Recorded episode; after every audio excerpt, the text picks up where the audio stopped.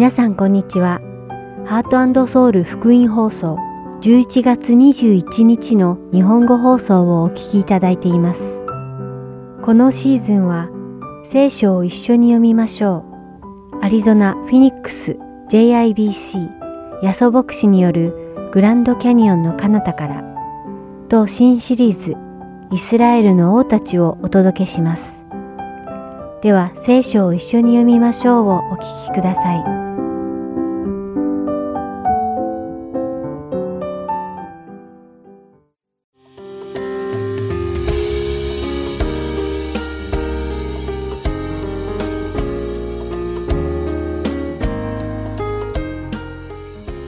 皆さんこんにちは。聖書を一緒に読みましょうのお時間です。お相手はダイヤモンド優子がお送りします。皆さんはどのように救いが人にもたらされるかご存知でしょうか？救いが人にもたらされるためには、まず主の御言葉がまだ救われてない人に伝えられる必要があります。そして神の御言葉が罪人に伝えられると、それを聞いた人の魂は神様の御言葉に反応するようになるのです。そこで御言葉を聞いた人が、ああ、神様の御言葉は事実だ。私は罪人だ。神様に自分の罪を告白して罪を許していただこう。と反応するなら、その人は救われるのです。しかし、御言葉を聞いて自分の罪を気づかせる神様の御言葉を拒絶する反応をするなら、その人はせっかく与えられた救いへの機会をみすみす見逃してしまうことになります。今日皆さんと一緒にお読みする使徒の働き第24章には、ユダヤの総督、ペリクスという人物が登場します。このペリクスは捕らえられて収監されていた使徒パウロを呼び出して、イエス・キリストの福音を聞く機会を得ました。使徒パウロはイエス・キリストの福音を伝えます。その中でパウロは何が義なのか、どのようにクリスチャンは節制して生きるべきなのか、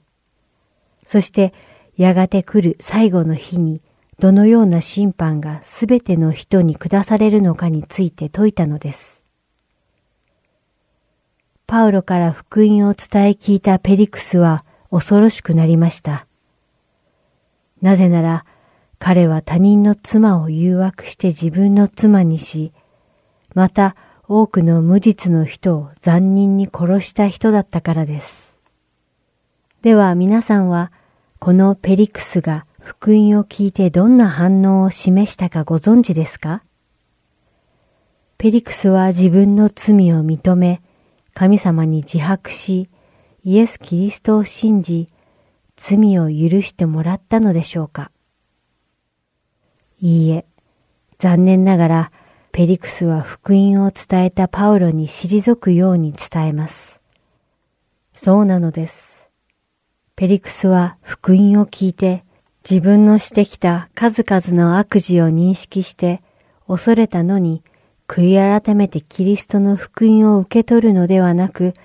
むしろ御言葉から耳を背けてしまうのです。しかもペリクスは再びパウロを呼び出し、パウロから何度か話を聞きましたが、使徒の働き24章26節によると、ペリクスがパウロを何度も呼び出し、彼と話し合った理由は、パウロの語るイエス様の福音を聞きたいからではなく、パウロから金を取ってやろうという下心からだと書かれています。皆さんはこのペリクスのことをどうお考えになりますか？とても残念な人ではないでしょうか。せっかく使徒パウロから命につながる御言葉を伝え聞き、救われるチャンスを得たのに、ペリクスは永遠の命ではなく、いつかは朽ちてなくなる自分の欲を満たすことを選んでしまったのです。皆さんはいかがですか？神様の御言葉は耳に痛いからと、御言葉を遠ざけてはいませんか？それとも、ちゃんと御言葉に向き合っているでしょうか？御言葉をいただくとき、それは私たちが神様から悔い改めの機会を与えられている時なのです。御言葉に耳を背けず、向き合っていける皆さんになれるように祈っています。それではお祈りします。天の愛する神様、私たちはあなたの真理の言葉に従います。あなたが私たちの罪をあらわにされたとき、私たちが自分の罪を素直に認め、あなたの許しを求めることができるようにしてください。どうか私たちの心の中にある汚いものを洗い流し、聖なるあなたの見前に私たちが悔い改めることができるように導いてください。イエス様の皆によって祈ります。アーメン。それでは、使徒の働き24章24節から25章22節までをお読みして、今日の聖書を一緒に読みましょう終わりたいと思います。数日後、ペリクスはユダヤ人である妻、ドルシラを連れてきて、パウロを呼び出し、キリストイエスを信じる信仰について話を聞いた。しかし、パウロが正義と節制とやがて来る審判とを論じたので、ペリクスは恐れを感じ、今は帰ってよい。折を見てまた呼び出そう。と言った。それとともに、彼はパウロから金をもらいたい下心があったので、幾度もパウロを呼び出して話し合った。二年経って後、ポルキオ・フェストがペリクスの公認になったが、ペリクスはユダヤ人に恩を売ろうとしてパウロを牢につないだままにしておいた。フェストは州総督として着任すると、三日後にカイザリアからエルサレムに登った。すると、祭司長たちとユダヤ人の主だった者たちがパウロのことを訴え出て、パウロを取り調べる件について自分たちに好意を持ってくれるように頼み、パウロをエルサレムに呼び寄せていただきたいと彼に懇願した。彼らはパウロを途中で殺害するために待ち伏せをさせていた。ところが、フェストは、パウロはカイザリアに拘置されているし、自分は間もなく出発の予定であると答え、だから、その男に何か不都合なことがあるなら、あなた方のうちの有力な人たちが、私と一緒に下って行って、彼を告訴しなさい、と言った。フェストは彼らのところに8日あるいは10日ばかり滞在しただけで、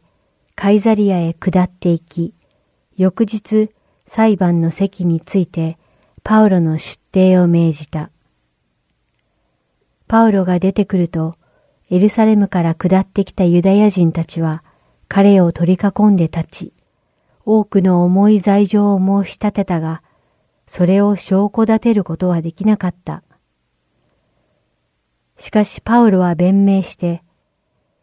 私はユダヤ人の立法に対しても、宮に対しても、またカイザルに対しても、何の罪も犯してはおりません、と言った。ところが、ユダヤ人の関心を買おうとしたフェストは、パウロに向かって、あなたはエルサレムに登り、この事件について私の前で裁判を受けることを願うか、と尋ねた。するとパウロはこう言った。私はカイザルの法廷に立っているのですから、ここで裁判を受けるのが当然です。あなたもよくご存知の通り、私はユダヤ人にどんな悪いこともしませんでした。もし私が悪いことをして、死罪に当たることをしたのでしたら、私は死を逃れようとはしません。しかし、この人たちが私を訴えていることに一つも根拠がないとすれば、誰も私を彼らに引き渡すことはできません。私はカイザルに上訴します。その時、フェストは売席の者たちと協議した上で、こう答えた。あなたはカイザルに上訴したのだから、カイザルのもとへ行きなさい。数日経ってからアグリッパ王とベルニケがフェストに敬意を表するためにカイザリアに来た。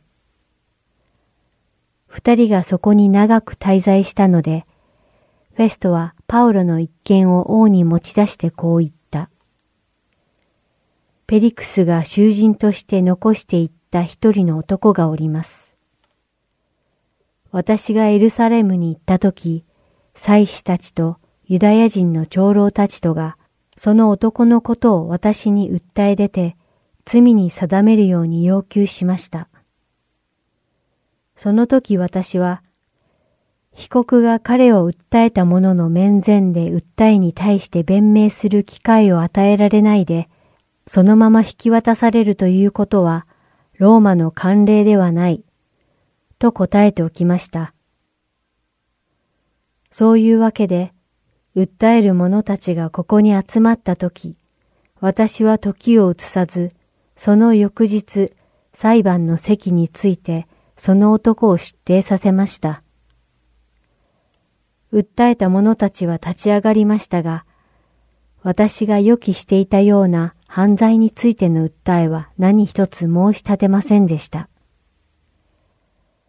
ただ、彼と言い争っている点は、彼ら自身の宗教に関することであり、また死んでしまったイエスというもののことで、そのイエスが生きているとパウロは主張しているのでした。このような問題をどう取り調べたらよいか、私には見当がつかないので、彼にエルサレムに登り、そこでこの事件について裁判を受けたいのか、と尋ねたところが、パウロは皇帝の判決を受けるまで保護してほしいと願い出たので、彼をカイザルのもとに送るときまで守っておくように命じておきました。すると、アグリッパがフェストに、私もその男の話を聞きたいものです。と言ったので、フェストは、では明日お聞きください。と言った。今日も聖書を一緒に読みましょうにお付き合いいただきありがとうございました。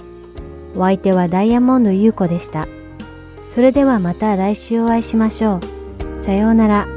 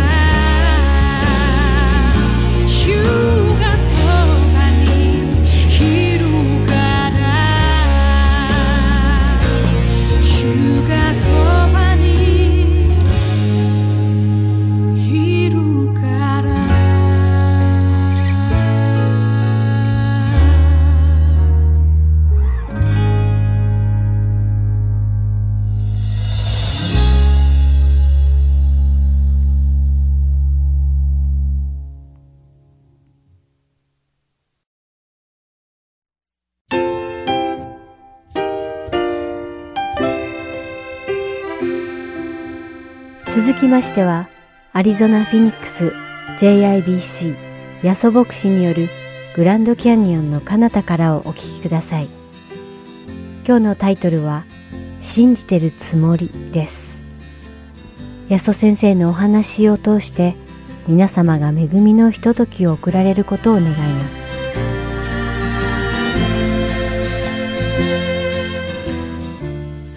えー、聖書をお持ちの方はですね、ヨハネの福音書の11章を開いておいてください。皆さんが聖書を開いている間にね、あの、先ほどのね、あの、敬老の日の話をね、マークさんが言ってくださいましたけど、本当にね、あの、いろいろとアイデアを出してくださった方、ありがとうございました。特にね、本当に、まあ、幸子さんが具体的にですね、動いてくださってですね、お友達にね、日本にから来られる方に頼んでね、素晴らしい贈り物をね、入れてくださった人、本当にね、そのお友達の方も本当にありがとうございました。えー、65歳以上だということでね、あの、クレイグさん、ネクスイヤー楽しみにしてます。はい。まあ、教会ではですね、このようにね、いろいろと楽しいことをしながらですね、一緒にね、あの、イエス様の喜びを伝えていきたいと思っております。これ原稿にないことで、私勝手に考えてることなんですけど、あの、敬老の日はね、まああ、の、先ほどマークさんおっしゃってたあんまりね、ない、世界でないって聞いたんですけど、他にも日本の特別な行事というのはありまして、あの、1月1日はですね、日本のクリスチャンたちが教会に集まって、えー、礼拝するっていうのがね、結構日本の風習としてあるんですよ。まあ日本は昔から初詣という風習がありましてですね、1月1日はですね、神社とかね、お寺に行くというのがあるんですけど、それがクリスチャンの人たちがクリスチャンになった後にですね、神社に行く代わりに教会に行くというそういう風習があるんですね。はい。ですから1月1日ですね、着物とかですね、持ってる方ね、もしよかったら来て礼拝するのはいかがでしょうか？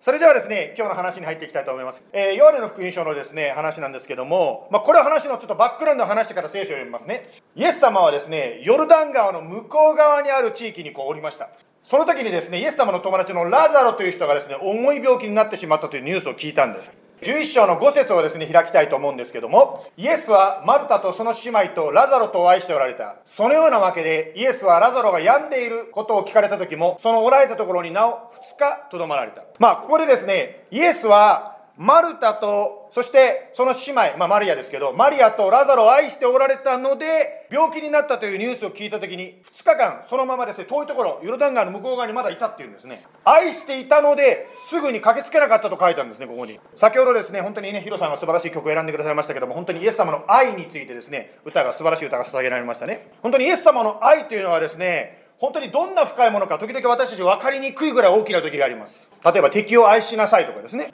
まあ、ここではですね、愛しているから来て欲しかった時に来なかったというんですね。なぜ一番必要な時にイエス様がいなかったのか。まあ、そんな疑問をですね、神様に対して持たれた方いらっしゃると思うんですけども、まあ、愛してたから、あえてですね、すぐに来なかったと今の箇所に書いてありますね。はい。続けてですね、今度は21節に飛びますけども、マルタですね、マルタがこう言いました。主よもしここにいてくださったなら、私の兄弟、つまりラザロは死ななかったでしょうに。つまりラザロは死んでしまったんですね。イエス様がすぐに来なかったから、死ななかったでしょうに。今でも私は知っています。あなたが神にお求めになることは何でも神はあなたにお与えになります。まあ、イエス様がすぐに来なかったので取り返しのつかないこと、つまり愛する弟が死んでしまったわけですね。取り返しのつかないことになった、もうおしまいだと思っても、マルタはここで何を言いましたか ?22 節によると、今でも私は知っています。あなた、つまりイエス様が神にお求めることは何でも、神はあなたにお与えになります。つまりイエス様が祈るならば何でも起こると、マルタが言ったんですね。絶対に無理だ。もう不可能だと思っても、それでも神様あなたができると、マルタは信じたわけです。今日はこのマルタの信仰から共に学んでまいりたいと思います。11章の24節にと言いますが、4節にこう書いてあります。マルタはイエスに言った。私は終わりの日のよみがえりの時に、彼、つまりラザロがよみがえることを知っております。まあ、マルタは信仰があったわけです。まあ、今日の話の流れから言うと、正確に言いますと、信仰の土台となる知識を持っていたわけです。つまり、ここに書いてあるように、どういう彼女の、まあ、知ってた知識があったかと言いますと、世界が終わるときに、この世が終わるときに、弟はラザロを蘇るよということを知ってると彼女は言ったんです。まあ、今日ここに座ってらっしゃる方、お話を聞いてる方の中でもですね、世の終わりが来れば、つまりイエス様がですね、再び来られるならば、私もまた生きるんだ、永遠に生きるんだと信じていらっしゃる方いらっしゃると思うんですけど、そして先に天国に帰った方とまた再び会うことを楽しみにしていらっしゃる方いらっしゃると、こここれだけでも素晴らしい話だと私は思ったんですが、しかしイエス様はその先を行くわけですね。イエス様はそんなマルタの信仰、または知識に挑戦されました。39節、11章39節に飛びますけども、こう書いてありますね。イエスは言われた。その石を取り除けなさい。つまり、えー、ラザロはですね、墓に葬られてたわけですけども、石で閉じられていたわけですけども、その墓の石を取り除けなさい。マルタは言った。主よ、もう臭くなっておりましょう。4日になりますから。イエスは彼女に言われた。もしあなたが信じるなら、あなたは神の栄光を見ると私は言ったではありませんか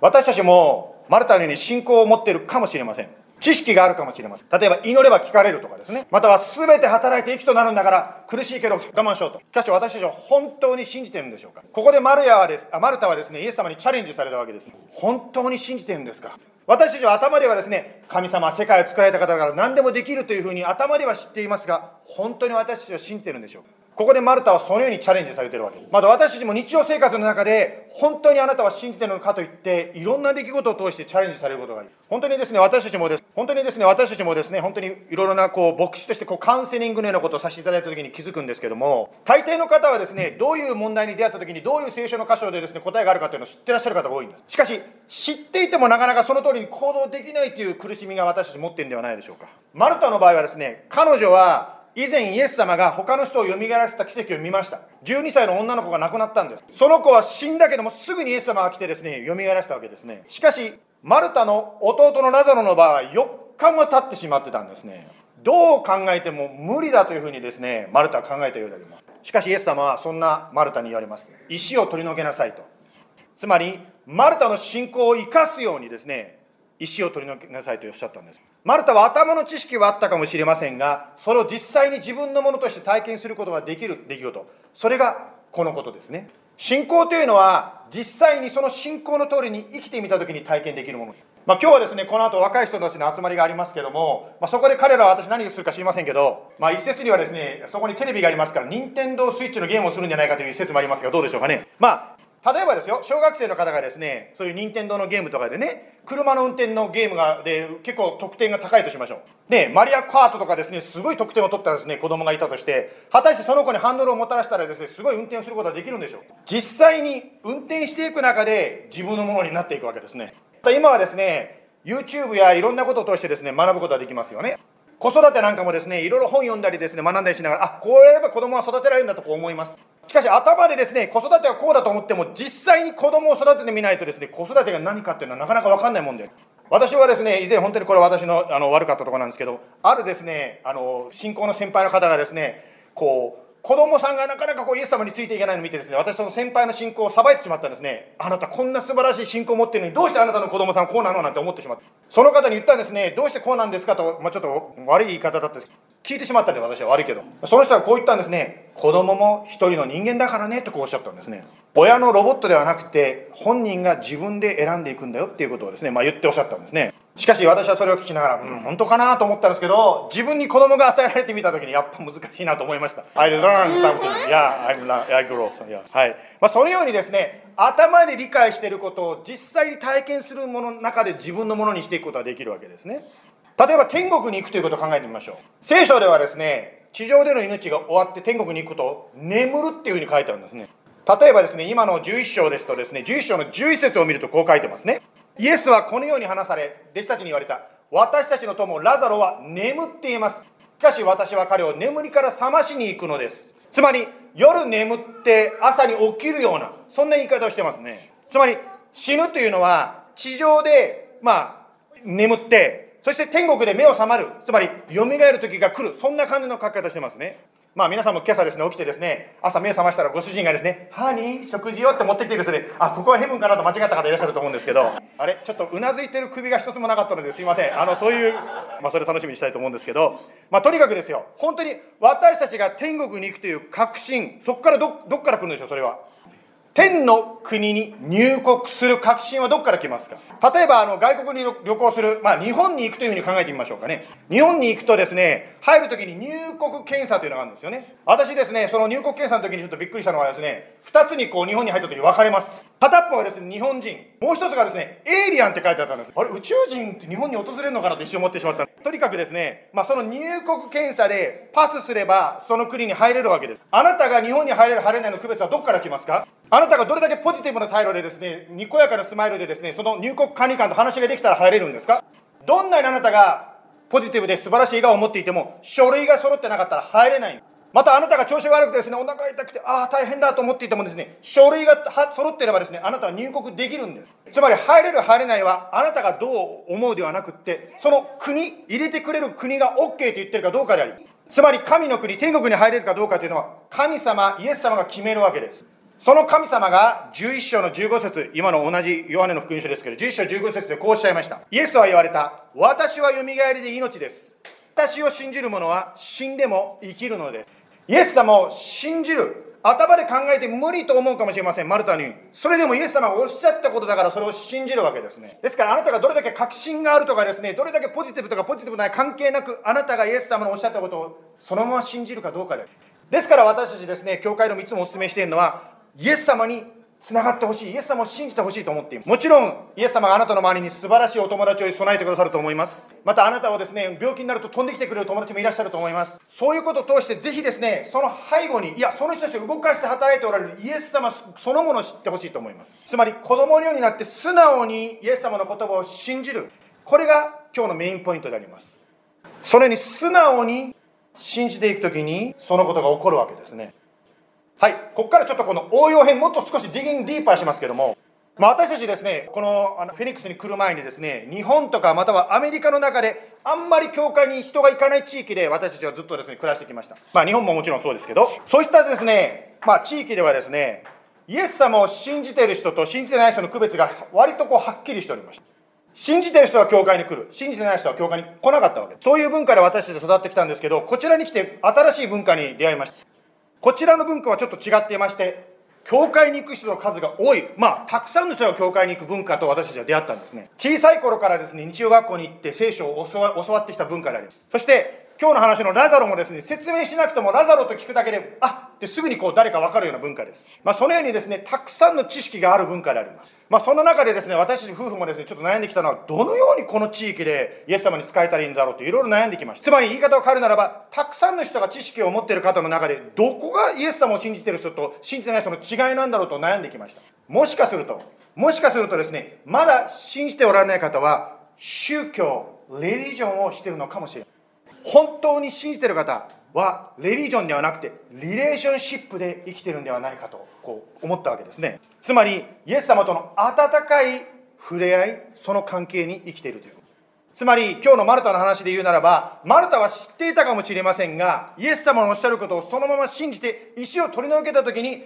ラザロがよみがえるという奇跡を自分で体験できたわけです。そのようにイエス様がおっしゃったことをそのまま信じて一歩踏み出す時に私たちは本当のイエス様とのリレーションシップに入っていくのではないでしょうか。ですから宗教ではなくてイエス様のリレーションシップに生きるということを3つのポイントでですね最後に紹介したいと思うんです。本当にイエス様との関係を持つために必要な3つのポイントのまず最初に1番は自分が罪人であることを認めるということであり私は罪人ですということを認めるんです。昨日ですねまあ、ユースのイベントがあった後ですね、YouTube つけたらですね、12時間の賛美と祈りの集会やってたんですね。ワシントンのですね、DC のね、あの、そこでやってたんですけども、そこでですね、本当に10時間にわたってですね、いろんなクリスチャンのリーダーとかで政治家が出てきてですね、自分たちの罪を告白して祈ってたんですね。もし興味がある方、YouTube に残ってますんでね、また JB、あの、この教会のですね、Facebook ページにも載せてますんで見ていただきたいと思うんですけど、本当にですね、いろんな形で皆さんが心から本当にイエス様許してくださいとこう祈ってる姿が出てきます。まあ、そういう政治家とかですね、なんとかのグループのリーダーというのは偉い人ばっかりだと思うんですけど、それでも彼らはですね、自分に罪があると言って、もうカメラの前でですね、許してくださいと祈っていました。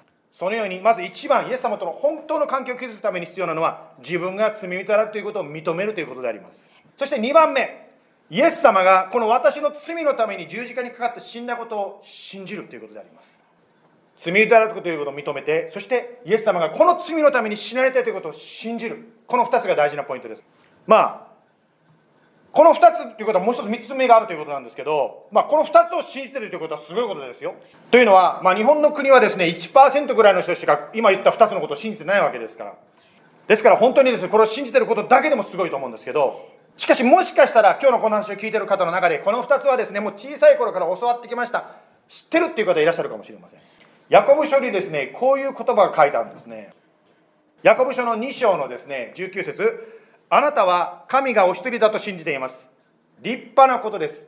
ですが、悪霊どももそう信じて身震いしています。まあ、知識を持っている。つまり、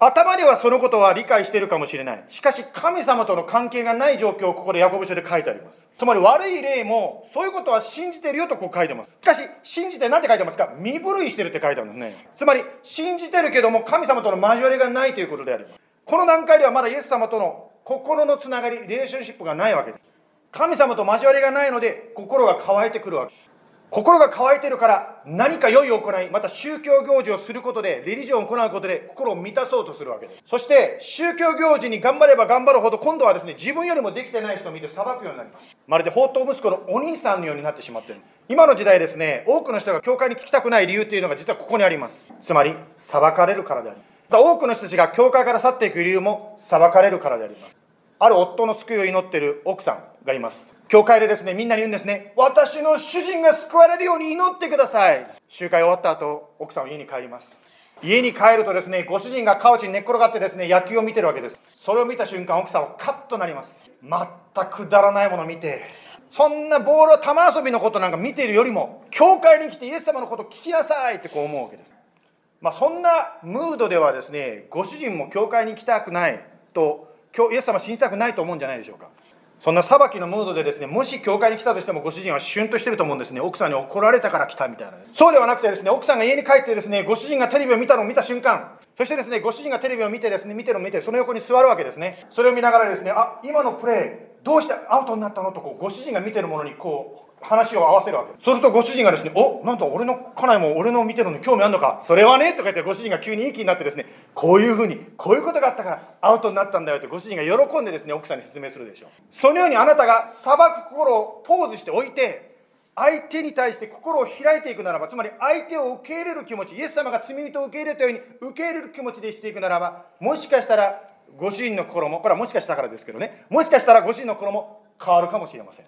他人を裁くということは実は他人を裁きながら自分を高めているわけですね。つまり他人を裁くことを通して自分が良い人間だということを確認しようとしています。しかしどんなに良い人間だろうがどんなに良い行いをしようが天国には行けないわけですね。あくまでもイエス・キリストの十字架の死。こんな罪人の私がイエス様の十字架によって許されたんだ。それが天国に行ける理由になるわけです。ですからイエス様との本当の関係を作る3つ目のポイントは何でしょうか？つまりイエス様と交わるということであります。交わりとはですね、双方向ですね、ややり取りがあるわけです。イエス様に話しかけ、イエス様から聞くわけです。だから私たちはですね、毎週聖書を読んでるわけですね。まあ、教会のインスタグラム、またフェイスブックにですね、毎週ですね、この箇所を読みましょうと言って月曜日にですね、載ってますね。もちろん最初はですね、こういうのを読むのはぎこちないかもしれません。しかしそれを続けていくうちに、だんだんですね、毎日毎日イエス様が何を考えているのかが分かってきます。私もクリスチャンになりたての頃ですね、聖書というのは毎日読むものだというのを知りませんでした。聖書というのは日曜日に礼拝の時に持ってくるもんだと思ってました。ところがある時ですね、クリスチャンキャンプ、とにかくクリスチャンキャンプに行った時にですね、朝になるとですね、クリスチャンたちが周りの人たちが聖書を持って座ってるんですよ。それを通してですね、あ、聖書というのは毎日読むものだという私も学びました。まあ、そのようにですね、続けていくと、だんだんだんだんですね、イエス様との関係というのがもう当たり前のように、会話するのが当たり前になってくるんですね。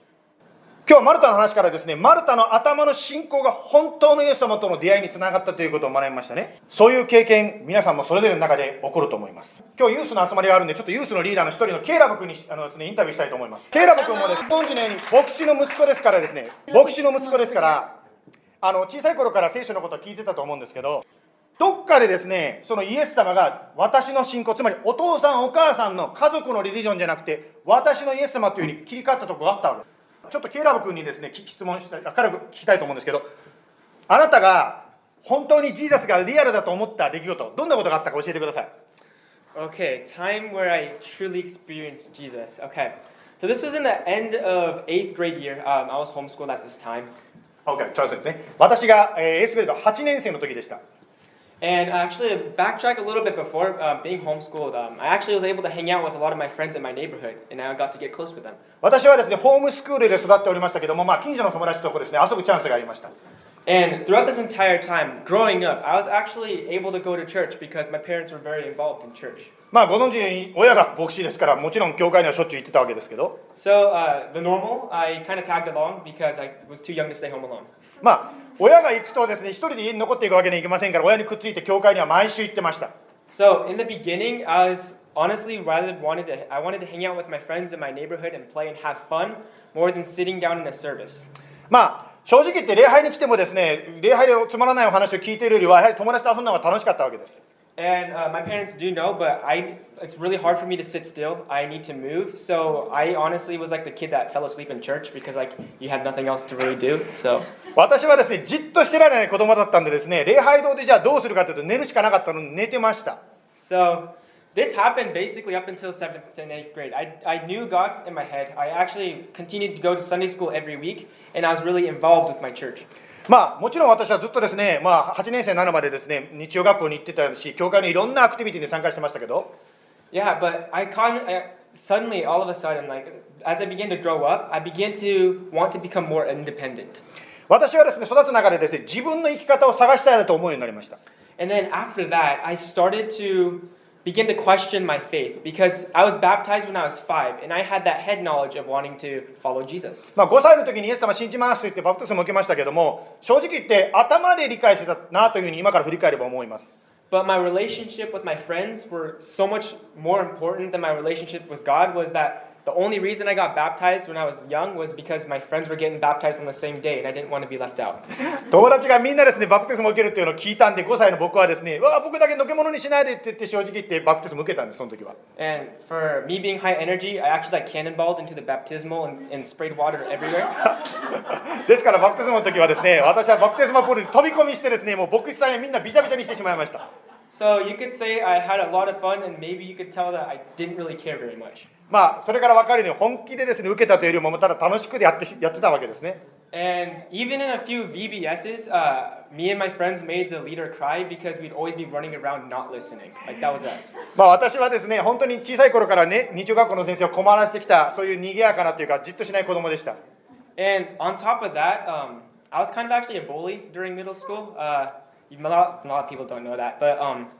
uh, I kind of wanted, I cared my, with my relationship so much for with my friends. I cared what my friends thought so much that I would do anything to make them smile and make them laugh. まあ正直言うとですね私はまあいじわいじめっ子の、まあ、たいそういうガキ大将というかいじめっ子をしてたんですねで友達を喜ばせるためだったら何でもするというふうにですねしてたんです But every time I'd make fun of this one kid or make a friend cry just because my other friends would laugh, it always made me feel extremely guilty at the end of the day. まあですからある特定の子供をですね選んでですねその子にこう意地悪をするとですね周りの自分の友達が喜んでるんでそれでずっとやってたんですけどでも終わった後罪悪感が溜まってました And keep in mind, this entire time, um, from elementary school up until middle school, I continued to go to church every Sunday. I would say I was a follower of Christ, but every day, when I was hanging out with my friends, Monday through Saturday, you'd see me making my friends cry.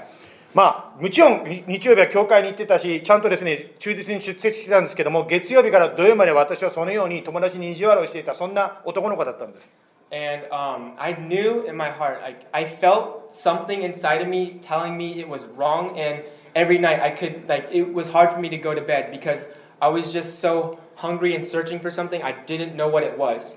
まあ寝る時いつも罪悪感をかずいあの感じていたんですけどしかしどうしていいか分からなかったんです And all of a sudden, on top of that, there were so many um, temptations in my life that were beginning to pull me away from the Lord. And that's when I truly began to doubt. そしてですねいろんな誘惑が襲ってきてですねますます私は信仰に関して疑問を持つようになりました But then, God did something amazing in my life. そして神様がすごいことをしてくれたんです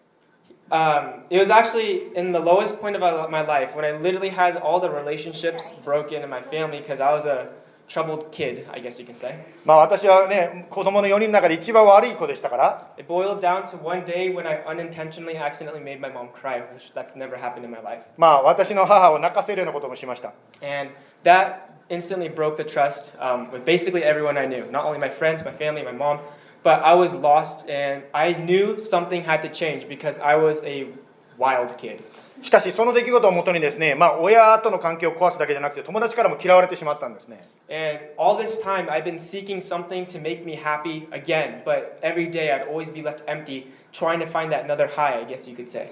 まあ、なんとかその落ち込んだ心を引き上げようとしていろんなことを試しましたが、しかし、虚しさは残りました。1年半ですね、そのストラグルが続きました。And then, um, for the first time, uh, I actually attended this one worship um, night at our church. I really didn't want to go. I wanted to play video games at my house. It was a Friday night after school, and you're like, I have to go to church. 金曜日の夜ですね教会で賛美集会やるっていうんですけど私はゲームしたかったんですけど行きたくないと思ってましたが But I'm like, you know what? okay, I'm gonna go. まあ仕方なくしぶしぶ行きました And then during the service, I kind of sat down because I'm like, oh, I really don't want to be here. But they start, they opened up with worship, and I'm like, oh, this is pretty cool. 私はですねもうやりたくないなと思ったんですけど音楽が始まあの始まるとですねあなんかすごいなとこう思うようになったんです And then this one song um, they started worshiping to, um, it was called "Give Me Faith." Give Me Face というですねそういうタイトルの歌を歌い始めたんです And basically, the chorus of the song goes along the lines of God, I am weak, and Lord, my flesh is weak, but no matter what, God, you are still strong. その歌詞はですね、本当に私はとっても弱い人間だけども、イエス様は強いというふうに歌ってます。私はですね、もう倒れても、でもイエス様は本当に強いんだということを歌ってます。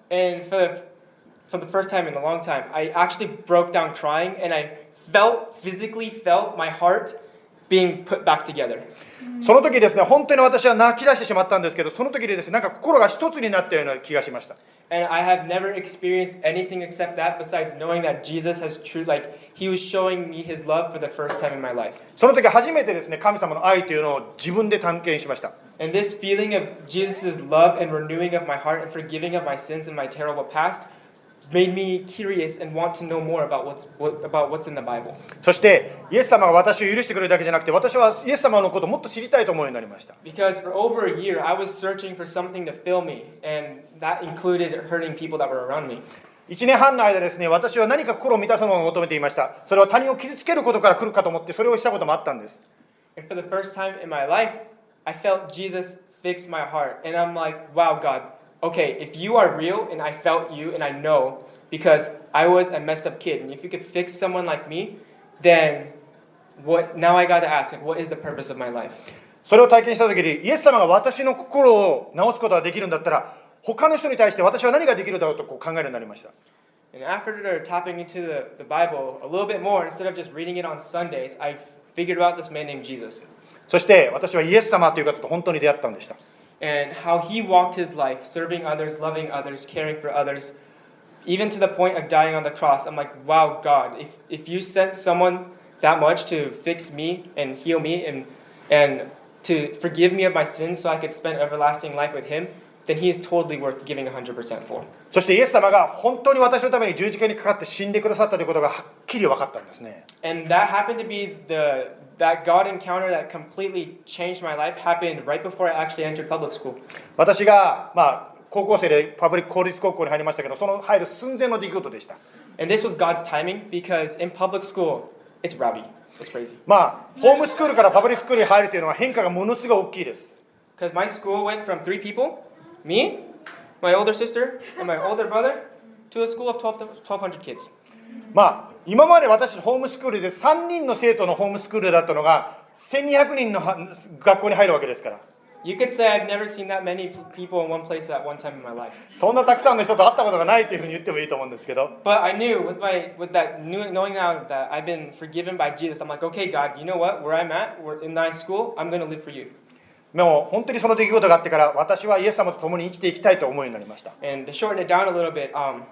I met this one guy um, in one of my classes. ある時ですねクラスでこういうがあの生徒さんと会いました Because after being in the Word, I'm like, okay, I got to love others. So I was that kid that was like holding doors open for people, that was like complimenting people in class, asking the teacher questions, like being genuinely honest to people around me.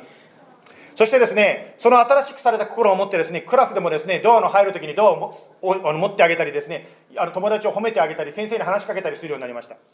And I had multiple teachers come up to me and say, Caleb, there, I've never met a kid that's ever been like you, ever in my life. 先生たちが言うんですあなたみたいな生徒と会ったことがない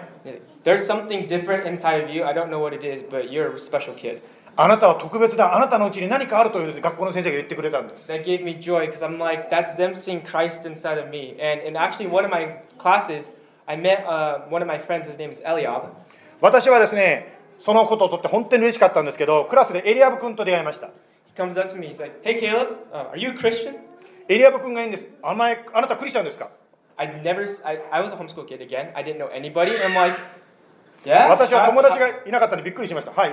Yeah, uh, how do you know? Uh, どうして私がクリスチャンだって知ってんのって言いました he's like, dude, you're different, and I see that in you. And I'm like, whoa. エリアブ君が見るだけで分かると言ったんですね Okay, so I'm like, okay, God, you know what? I'm gonna live my life for you, and that's where I'm at right now. Um, just listening, being in God's word, because if you're trying to get closer to someone, a close friend, you gotta spend time with them. If not, you're never gonna know them. もし誰かとですね友達になりたいならばその方と時間を費やす必要があると思います So I'll tell you guys, it's important to be in God's word. Truly seek Him with your whole heart, because I was really humbled. I got it was at the lowest point in my life when God met me, and I that's when I had to humble myself, give up my pride, trying to fix up my own issues, and say, God, I really need you. 私がどん底の時にイエス様は私を救ってくれました You know, it's in that moment when I humbled myself. I'm like, God, I'm broken, I'm messed up, God. But I know my flesh is weak, God, but I know you never changed. God, help me, Lord, heal my heart. And He did. 私はイエス様を救ってくださいと祈った時にイエス様は私をこのように救ってくれたんです変えてくれたんです And that's my testimony, which is why I love following Jesus. ですから私イエス様についていくのが大好きです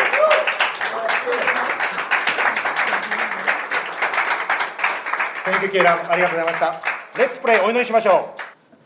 う。イエス様今日の話を通してマルタが本当にイエス様と出会った。お話を読みました。しかしこれは聖書の話だけではなくて今ケイラブ君が話してくれたように今私たちも体験できる出来事である今日の話を聞いている方の中で聖書のことを昔から聞いた方もいれば初めて聞く方もいらっしゃるでしょう。しかしどんな人でも変わりません。もし私たちが自分が罪人であるということを認める。そしてイエス様が私の罪のために十字架がかかって死んだということを認める。信じるそのイエス様と共に生きていくならば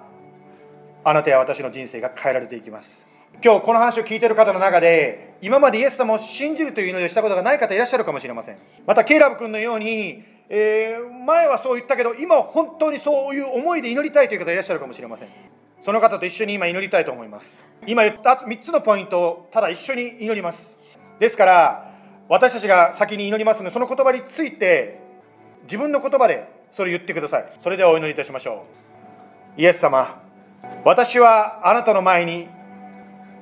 自分が罪人だということを認めます。私の罪のために十字架にかかって死んでくださってありがとうございます。あなたを信じます。私を救ってください。私はあなたについていきます。どうぞ導いてください。この後ちょっと私があの祈りますので聞いててくださいね。イエス様今こうして一緒に祈った方々感謝いたします。イエス様信じますというその祈りをした方感謝いたします。何よりもこれは天で大きな叫びがあると聖書は言っています。あなたは私たちを救うことができる神様であります。そして私たちを導くことのできる神様であります。それはケイラブ君が言ったようにどん底であろうがハッピーモーメントであろうがどんなこと環境に関係なくあなたは私たちを救う神様であります。今祈ったお一人お一人そして前に祈った一人一人も含めてあなたの子供である一人一人をあなたが守る。今週導いてくださいます。どうぞ。同じクリスチャン同じ信仰を持つクリスチャンの素晴らしいその関係を築くことができるように助けてください。この素晴らしい時感謝いたします。どうぞ今週1週間一緒に礼拝しているお一人お一人の上に神様の豊かな祝福がありますように。また今病の方特に本当に今由美子さんが自分の息子のために祈ってくださいとリクエストくださいましたが由美子さんの息子さんも含めて今病の方のために私たちは祈ります。イエス様のどうぞ癒しがそれぞれの家庭で起こりますように。イエス様の名前によって感謝しております。アメン。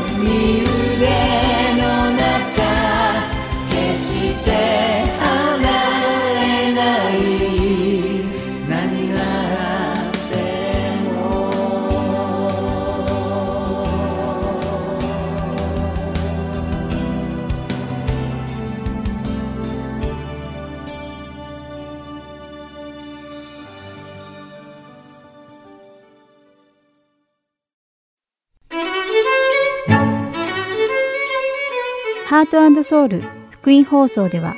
日本語放送だけでなく英語によるキッズプログラムも毎週放送しています。お子様にぜひ福音に親しんでほしいとご希望の方には無料 CD を送付しておりますので CD ご希望の方はハートソウルオフィス602-866-8999までお電話をいただくかハートソウル heart.org at gmail.com heartandseoul.org at gmail.com までメールにてお知らせください。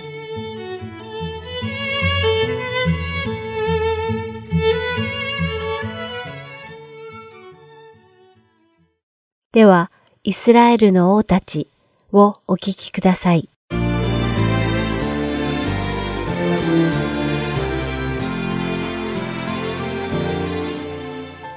皆さんこんにちは。イスラエルの王たちの時間です。お相手は横山勝です。先週はイスラエルの衰退とソロモンの死についてお話ししました。ソロモンの死後、イスラエルは北のイスラエル、そして南のユダに分裂してしまいます。国が分かれるということは、当然それぞれの国を統治する別々の王が必要となってきます。というわけで、これからこの二つの国、北のイスラエルと南のユダ王国を統治したそれぞれの歴代の王たちについてお話ししていきます。さて、この時期のイスラエルの状況をさらに深く理解するためには、まずその歴史が書かれている列王記第一と第二、及び歴代史第一と第二を読むことが必要です。さらに預言書であるホセア書、ヨエル書、アモス書、オバデヤ書、またヨナ書などを参考にすると全体像がよりつかみやすくなるでしょう。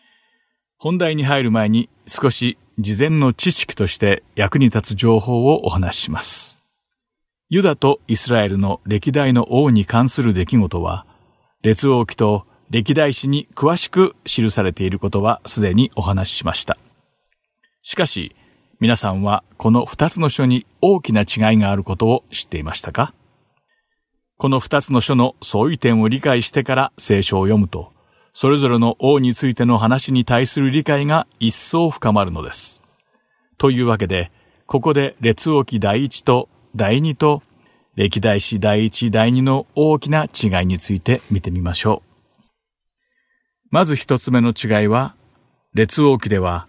南のユダと北のイスラエルを区別せずに、歴代の王という観点に主眼を置いて書かれています。しかし、歴代史の方は、南のユダ王国の王の話を中心に編成されているという点です。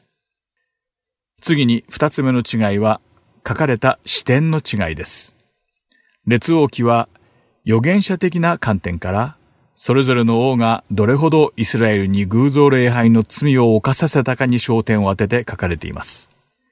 一方、歴代史は再主張的な視点で、どの王がいつどのように悔い改め、主が彼らをどのように癒されたかが主題となっています。そして三つ目の相違点は、それぞれの書が書かれた時期です。列王記第一と第二はユダとイスラエルが共に滅亡し、バビロンで捕虜として暮らしていた時に書かれたのですが、歴代史はバビロン捕囚から解放されて、故郷のエルサレムに戻る時期に書かれています。ですから、列王記はバビロン捕囚の時代になぜイスラエルが滅亡してしまったのかに思いを馳せて書かれている一方、歴代史はバビロン捕囚から解放され、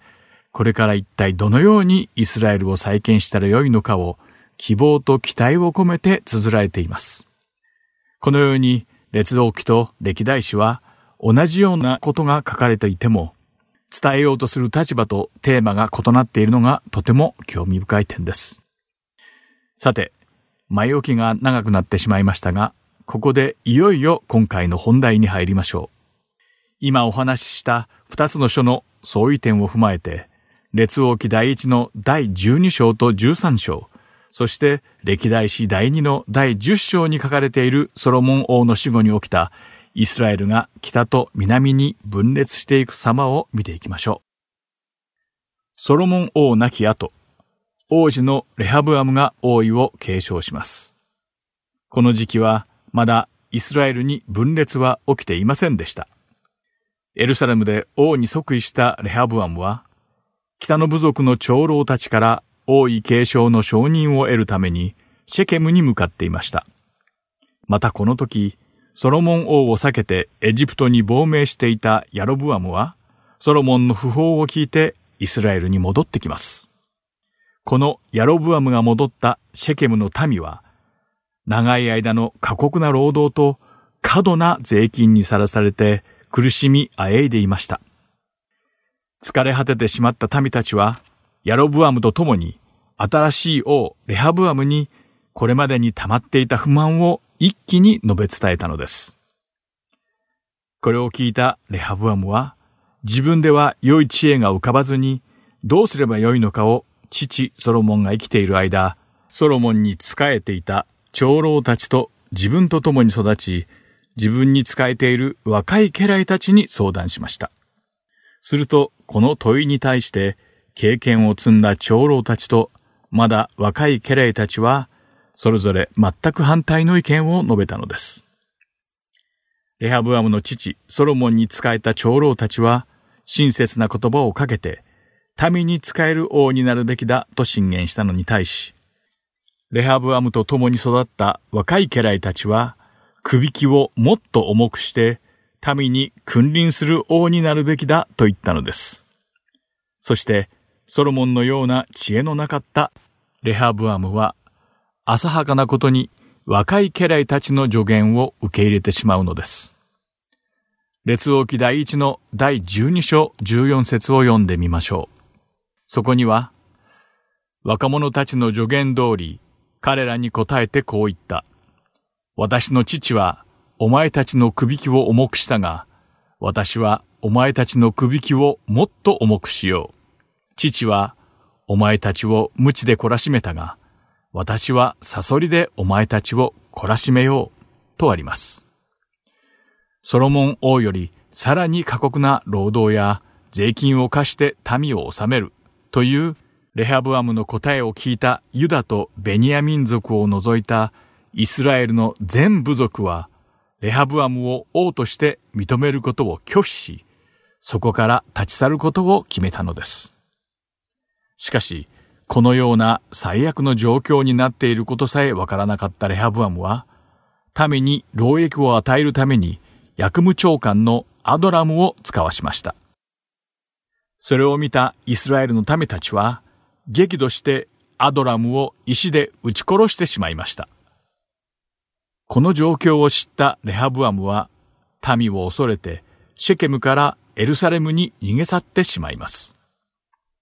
そしてユダ族とベニヤミン部族以外のイスラエルの民は、逃げたレハブアムのことを決して王とは認めずに、ヤロブアムを彼らの王に立てて、北イスラエル王国を着々と築いていくのです。こうして預言者アヒアの予言通りに、かつてソロモンの家臣であったヤロブアムが王に即位し、主の御言葉が成就したのです。そのことは、列王記第一の第11章30節から31節に書かれています。アヒヤは着ていた新しい街灯をつかみ、それを十二切れに引き裂き、ヤロブアムに言った。十切れを取りなさい。イスラエルの神、主は、こう仰せられます。見よ、私はソロモンの手から王国を引き裂き、十部族をあなたに与える。しかし、彼には一つの部族だけが残る。それは、私のしもべダビデと、私がイスラエルの全部族の中から選んだ町、エルサレムに免じてのことである。とあります。そしてまた、アヒアの予言にあるように、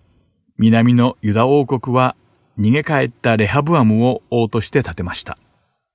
その結果、イスラエルは114年の統一の後、再び北と南に分裂してしまったのです。さて、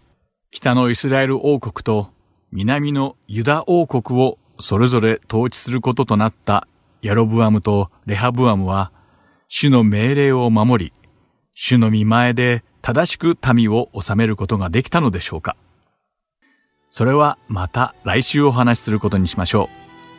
今週のイスラエルの王たちはここまでです。今日もイスラエルの王たちにお付き合いいただきありがとうございました。また来週お会いしましょう。お相手は横山まさるでした。さようなら。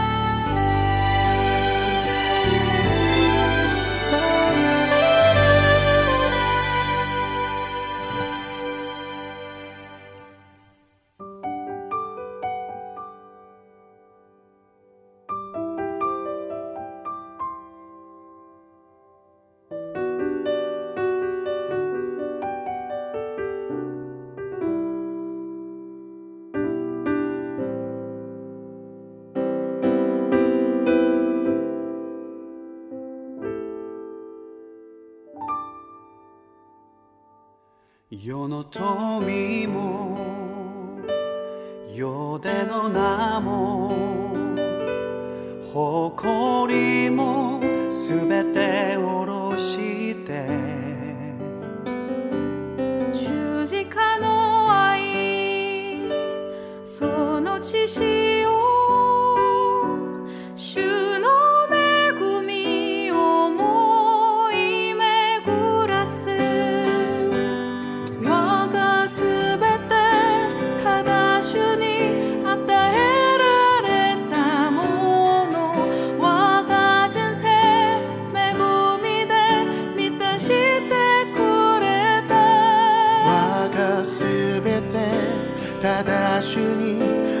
えられたもの我が人生主の前今捧げます。主を歌う我が歩みの中で用いてください。主を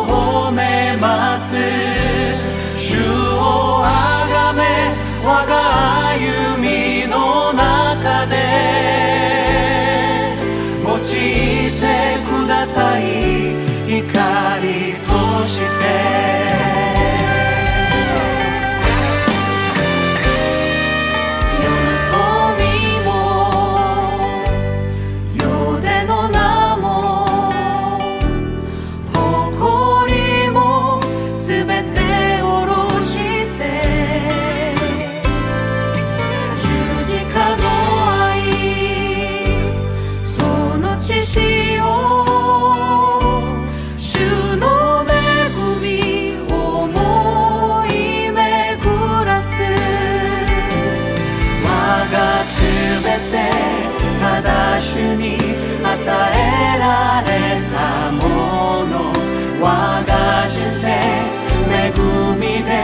満たしてくれた。我がすべてただ主に与えられたもの。我が人生主の前今捧げ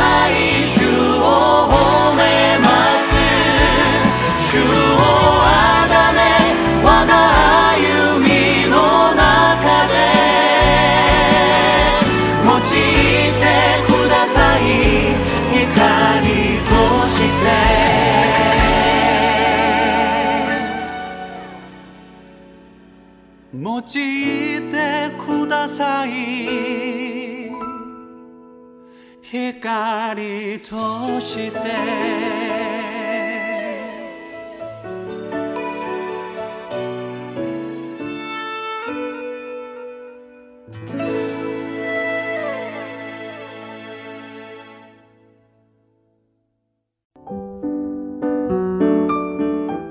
今日の放送はいかがでしたか？最後までお付き合いくださりありがとうございました。また来週お会いしましょう。